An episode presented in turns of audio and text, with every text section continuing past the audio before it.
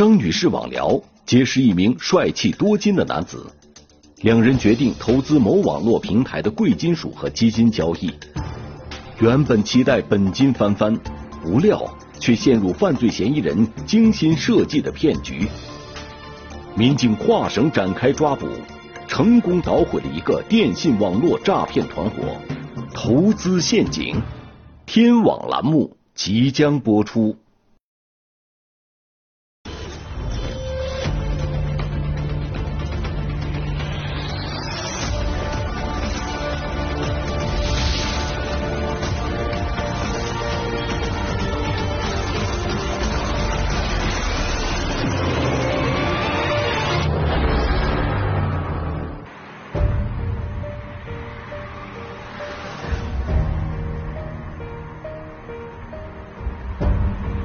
偃师为河南省的中西部地区，南平松岳，北临黄河。因公元前十一世纪周武王东征伐纣，在此筑城西偃戎寺而得名。二零二一年，经国务院批准，撤销了偃师寺，设立了洛阳市偃师区，面积为六百六十八平方公里，常住人口六十三万余人。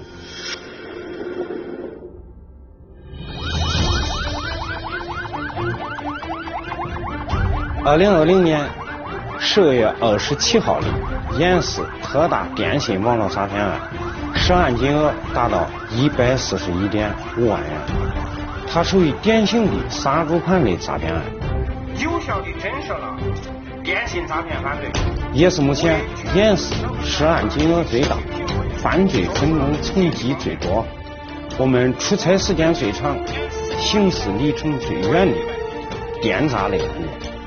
该案的成功告破，实现了我局全链条式打击电信网络诈骗犯罪的第一例。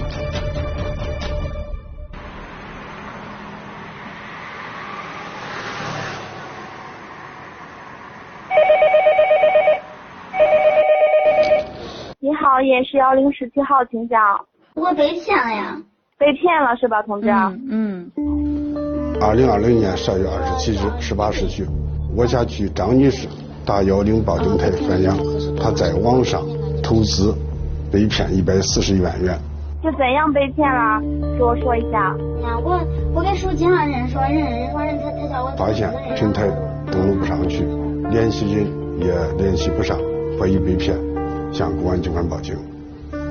行好，我知道，我知道这边您很着急，嗯好，电话保持畅通，我这边通知那个反诈跟你联系。好好好好好，谢谢你，谢谢你啊。我所接到报警后，立即联系张女士，到派出所进行详细调调查了解。他说他在新加坡证券公司做高管是吧？嗯。对方的微信叫什么名字？一米阳光。嗯，最开始。呃，张女士今年四十二岁。没有工作，她就住在我们城区。她的女儿和她的丈夫都在外地，家里边就她一个人。二零二零年十二月十九日，张女士是在刷短视频的时候看到某社交平台的广告链接，出于好奇心，她下载这个链接。点开了以后，就是有个提示吧，就是顺着提示一下下载，然后才知道是一个那个聊天软件。在那上边有这种消息提醒，然后就是告诉你咋样去操作，稀里糊涂的就就操作了一下。注册之后，有一个陌生人添加张女士好友，张女士同意后，对方自称是新加坡人，在某证券公司做证券分析投资这个行业。对方自称今年有四十多岁，是一家证券公司的高级分析师，现在是离异单身。近期要回国内发展，然后就就跟他就是开始在那上面聊了，聊了没有几天，然后就就让加那个微信。对方把自己的一个微信号发给张女士，让张女士添加的微信好友。张女士在微信上添加对方是一个企业微信号。他给张女士发的照片啊，确实就是长得很帅，然后看着就是嗯一个成功人士的样子。他其实前期跟张女士每天嘘寒问暖，每天早上的话，然后也是跟张女士打招呼，然后天冷了，然后要叫多穿衣啊，这样子就是比较体贴。没事了都问问你干啥，就是也挺关心人的吧。他说是给那个新加坡属于华人，说是近期有可能会有有回国的打算，聊一聊他自己的事吧，但是也不多说。经过几天的聊天之后，对方说是自己在证券公司上班，但是这个公证券公司它的投资平台有漏洞，他自己有内部的行情，可以提前知道哪个哪哪个投资会涨，哪个会跌。然后说，但是这个公司不允许自己的员工进行操作，所以他想委托张女士登录自己的账号，在平台上进行操作。当时就是说，这个投资平台可以就是在这上面赚点钱啊啥，但是他们自己员工不能操作。对方把自己在平台的账号和密码发送给张女士，张女士在对方的指导下登录这个软件，发现里面就是有黄金这种贵贵金属，还有这种各种基金、股票之类的。当时我也没有想那么多，然后就按照他这个提示注册了账号。基本上就是他咋说我咋做，我也不懂这些东西。然后按照对方的指导，一步一步的进行购买、出售。短很短的时间之内，张女士操作这个账号就获得了很高的利润。他这个投资返利的情况，据张女士说，你投入一万元，每天返利将近一千元左右。也就是说，他投入一万元，他到第十天上，他能产生一万元的效益。就是能看见他说那个平台上面的那那个，看见他操作那些东西，我也能看见充值成功了。啊嗯，当时想着钱也给到平台上也跑不了。在操作他的账号期间，看到他这个账号里面每天的收益很可观，那觉得这个高管说话一切都是真实的啊！看着每天这个账户上在在产生效益、产生红利，张女士为之心动。这时这个高管就引诱他。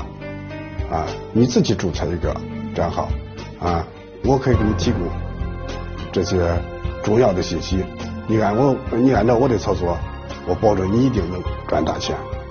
然后在对方这个高管的指导下，张女士用自己的身份证信息和银行账号，在这个网站上就申请了自己的账户。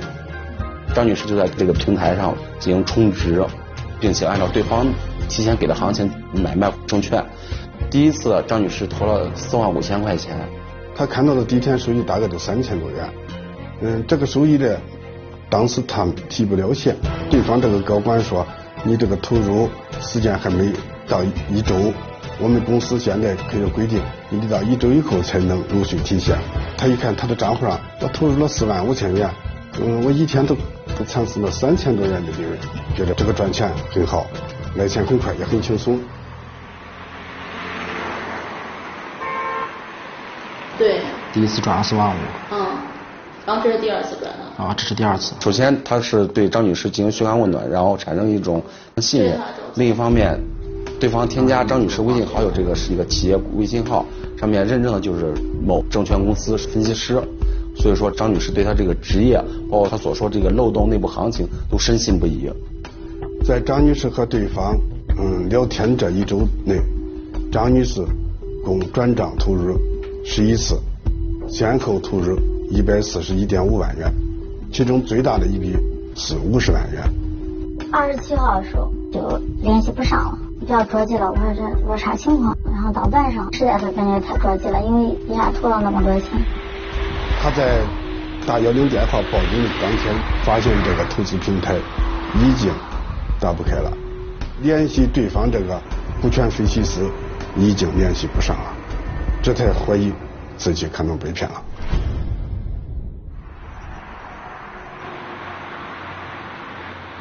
我们说完以后呢，经过对张女士的询问，查看了手机聊天记录，我们认为这是一起典型的投资理财类的杀猪盘诈骗案件。他知道说肯定是假的。因为首先，如果这个真有这么一个证券公司，真有这个分析师，首先他自己如果真能挣这么挣钱，公司不可能不知道。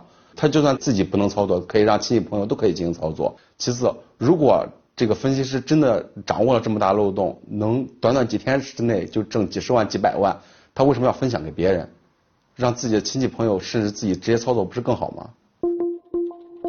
我们迅速把张女士的每一笔涉案银行账号。这个流水账单给调出来，统计张女士损失数额，共投入金额有多少啊？确定金额，立即采取紧急支付手段，在第一时间，想方设法挽回张女士的经济损失。这是不是卡里边有钱是吧？对对，钱还没转出去，没转出去是吧？对对对。现在情况我们立即支付。对对，就是这个，对，嗯，好。紧急止付就是我们反诈中心的一个快速止付的一个渠道，就是我们接到报警之后，我们会对他一些涉案银行卡来做一个紧急的止付冻结，这样也是尽最大可能的吧，就是防止咱的涉案资金流到别处，被犯罪嫌疑人转移。电信诈骗案件主要就是跟犯罪嫌疑人抢时间，看谁跑得快。如果嫌疑人快了，钱就走了；如果我们快了，嫌疑人就落网了。如果嫌疑人快了，证据所有的证据就会被慢慢的掩埋。我们只有赶在嫌疑人的前面，才能从嫌疑人各做的各种伪装中抽丝剥茧，找到事情的真相，并且帮受害人追回他们被骗的资金。对对这个是吧？对，就是这个，对是是吧？把这个这个标记标记下来，标记一下。支付以后，我们查询，查询了以后发现，因为投资时间比较长，六天了，犯罪嫌疑人账户里面只剩下十万元。其他的全部已经转走。这个受害人到我们这个地方报案以后啊，非常沮丧。我们接到这样的报案以后也很震惊，因为一个群众啊一次受骗一百四十一万，这个数额是非常大。该案发生以后，我们迅速抽调十余名精干警力，成立了二零二零幺二七专案组，由我来担任组长。在洛阳市公安局反诈中心的指导下，对该案开展分析研判工作。行政和反诈以及网监以及相关的部门，这个都要参与进来。我们力争用最短的时间破获这个案件，挽回最大的损失。我们首先从信息流和资金流两个方面进行分析。对张女士转过去的钱进行一步一步的追踪，对所有的涉案账户进行查询冻结。另一方面，我们根据对方和张女士聊天所使用的某社交平台的账号，还有这个微信的企业账号进行查询落地。最初他用这个某社交软件这个 APP，这上面的信息他完全用虚假身份注册的。这上面经过我们进行电信流的这个详细的查询。也查不到他的犯罪嫌疑人的真实身份。犯罪嫌疑人他提供的是一个企业微信，企业微信往往迷惑性比较大，它是一个公司的形象，主体信息是公司，它不是某个个人，但是这个公司是虚假的。我们经调查发现，他这个涉案微信号，他的注册主体是山西忻州一个十六岁的小女孩，她现在还在上学。嗯，他当时是在网上，然后看到有一个微信解封的任务，然后做一个任务是三百八十八元。小女孩她就添加了对方的 QQ 号，进到群里边来做个这个任务。对方让她提供她的账号和密码，她也给对方提供了。后来她这个钱也没有得到，她的微信也是被对方给盗取了。因为他也是十六岁嘛，未成年，我们民警也是当场对他进行一个批评教育。所以在调查微信注册主体这方面是没有什么有价值的发现。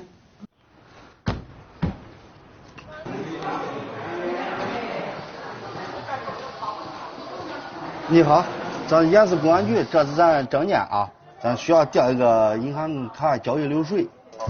我们接下来就嗯顺着他这个涉案资金流来进行查询，我们民警也是加班加点，然后就是在几百条信息中逐个摸排、逐个分析嘛，然后最终然后会就是确定了两个方向，一个是他的一级卡，他的这个涉案资金都进到这两张卡里了，然后后续是有一个呃曲线，然后他们会把部分的一个涉案资金然后进行了一个曲线，我们大体先确定了这两个方向。研判资金流以后，我们就顺着一级卡、二级卡的卡主，呃，往下面追。一级卡就是呃受害人的钱转到第一张银行卡，第一张银行卡我们一般统称为一级卡。从第一张银行卡层层又往下面分，分到第二级就是二级卡，三级就是三级卡。这些案件呢，一般层级比较多的有的十几层。我们这个案件一共有两张一级卡。在查询的时候，我们发现其中一级一张一级卡往二级卡上转了十万块钱，但是这个一级卡和二级卡是同一个人的卡，而且这个钱十万块钱转到二级卡上之后没有再出去，当时就被我们冻结了。张女士投入的一百四十一万元是通过贵州的两张银行卡给转出去的。我们经过进一步追踪查询转出银行卡的主体信息，发现是贵州凯里市的王某和刘某。这应这应该是不是直接实施诈骗？不是直接实施诈骗，就说应该是流水比较大，买卡流水比较大，一个一个银行卡是六十多万，一个银行卡是八十多万。那现在这个。确定他这个一级卡资金都是从他这两个一级卡中流流出去的。经过我们民警做大量的一个电信诈骗案件一个经验判断吧，然后因为他这个涉涉案的一级卡，他大多应该就是属于开卡人员，然后他们也有可能就把他们自己的卡给卖掉了，所以我们嗯先先确定这两个人，我们要初步要进行一个进一步的调查。我们专案组到贵州工作了以后。嗯，发现这个刘某和王某经过研判，嗯，他们在凯里市一家出租房里面居住。我们开始经过蹲守，因为说这个出租房在城中村，地形比较复杂，只知道他在这个地方居住，不没有详细知道他具体的活动规律怎样。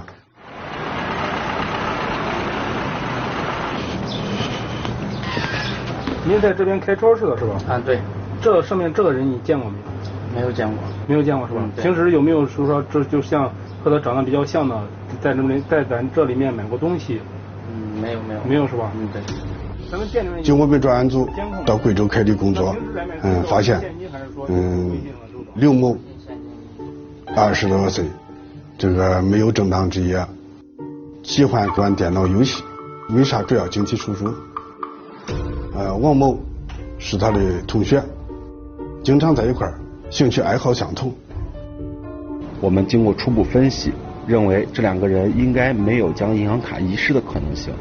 如果是这两个人遗失了银行卡，嫌疑人并不能直接操作这两张银行卡进行网上转账，所以我们分析这两个人应该是将自己的银行卡出租或者出售给他人。用在自动柜员柜员机上取钱。另外，经过我们对资金流进行分析。然后发现，在广西贵港市有取现行为，我们要到那儿把银行的这个监控调出来，进一步经过比对以后，看到底是谁取的钱，是这意思吧？是是是。嗯，我们专案组民警立即赶到贵港市，对当时取现银行监控进行调取。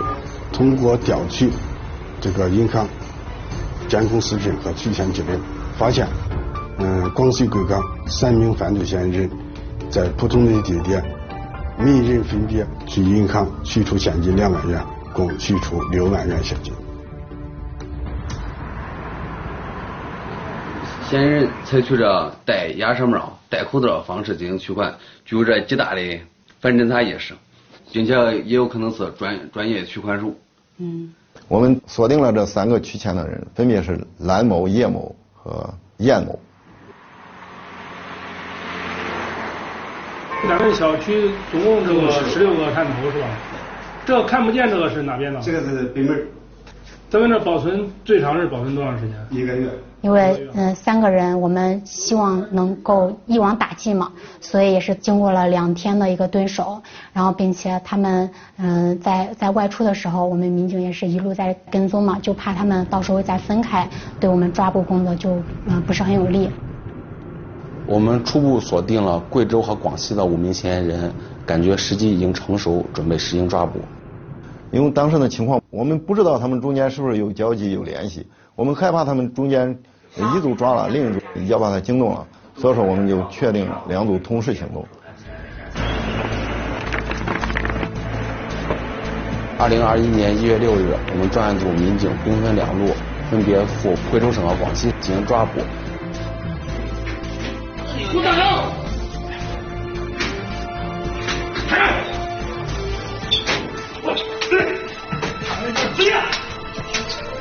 在当天将五五名嫌疑人全部抓捕到案。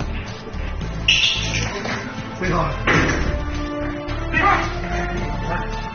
把起来！起来！抓捕到案之后，刘某和王某供述，他们将自己的银行卡卖给贵州籍另一名男子聂某。在掌握了犯罪嫌疑人聂某的信息之后，我们当晚对聂某实施抓捕。手机在哪里？手机在什么地方？好像丢在家里面。啊？好像丢在家里面。在家里面？家里面是在哪里？家里老家。不可能。你手机。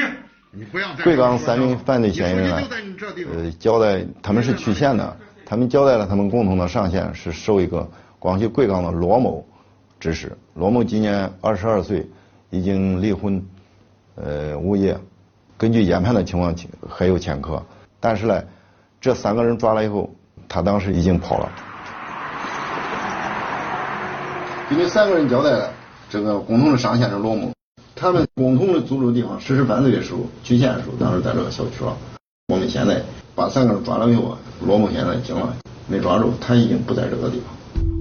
经过我们的调查，呃，罗某在贵港一共有三个活动区域，一个是他在贵港市区租住的房子，还有一个是贵港市区的亲戚朋友的家里面，还有一个就是他在贵港的老家。呃，经过深入摸排，我们最终在贵港市港南区东津镇罗某的老家将其抓获。那先走吧，先带走，走走走，走，下一个看联系。七名犯罪嫌疑人到案以后呢，在我们看守所分别关押。罗某态度非常嚣张，拒不承认自己有任何犯罪行为。你知道为为什么带进来的？帮他人取钱。帮谁取钱？帮别人。别人是谁呀？福建的。嗯。奥特曼。名字叫奥特曼。为什么他自己不去，让你去取？这个我倒是觉得是那种取钱的手段嘛。罗某交代他的上线叫奥特曼。还有奥特曼，任何信息都没有。后期也是我们民警把他又带回来之后，他才陆陆续续然后会供述了一些情况。在网络上找一些中年男人的成比较有魅力一点的那图片嘛，啊，用做头像，或再找一些生活照这种，是在网络上百度就出来。根据龙某供述，他们在实施诈骗时，他的目标对象就是。三十岁到五十岁的中年妇女为目标。他本身也爱找股票嘛，因为加上我这个说的包装这个职业也跟股票有点挂钩，大家好奇。他们在多个社交网站上打招呼，发出这个申请加入好友这些信息。他们不确定能找到谁，也不确定谁会这个同意他加入，就是广撒网似的。进入了以后。通过他们这个话术，套取受害人信任了以后，嗯，引诱他们去投资的情况，他们也不知道，也不确定，他们每一个这个受害人他能投资多少钱，这也根据受害人自己的经济实力。主要跟张女士聊天的，然后是罗某，他就供述说，把自己包装成一个离异的一个高管分析师，然后在某聊天软件上跟张女士聊天，后续把张女士引流到微信上嘛，然后两人进行一个进一步的聊天，后引诱张女士在这个平台上来进行投资。这是一起典型的杀猪盘诈骗案件，诈骗团伙分工也很明确。有专门负责诈骗的，有负责洗钱的，有负责建设平台的，有负责拉人头的，分工非常明确，链条齐全。这也是我市第一起全链条打击杀猪盘案件。罗某是主要的负责人，就是这个诈骗团伙的领头的。然后下面主要分两块，一块是洗钱的，然后一块是这个专门用来实施诈骗的。我们前期在广西抓的这三个人，他们是取现，然后还有在贵州抓了两块两个人，他们是用来出售银行卡进行转账。后续经过我们调查，先后对团伙中提供银行卡、帮助转账、洗钱的十三名犯罪嫌疑人全部抓获归案。本案目前只有一个受害人，然后涉案资金有一百四十一点五万元。本案目前共抓获二十名犯罪嫌疑人。涉案资金的去向，我们正在进一步查明。已查明的二十二万余元，我们已全部返还给受害人张某。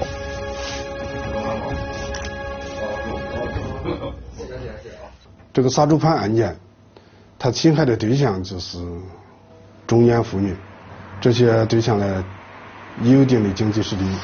家里面大多都在做生意，他能就可可支配的这个财产较多。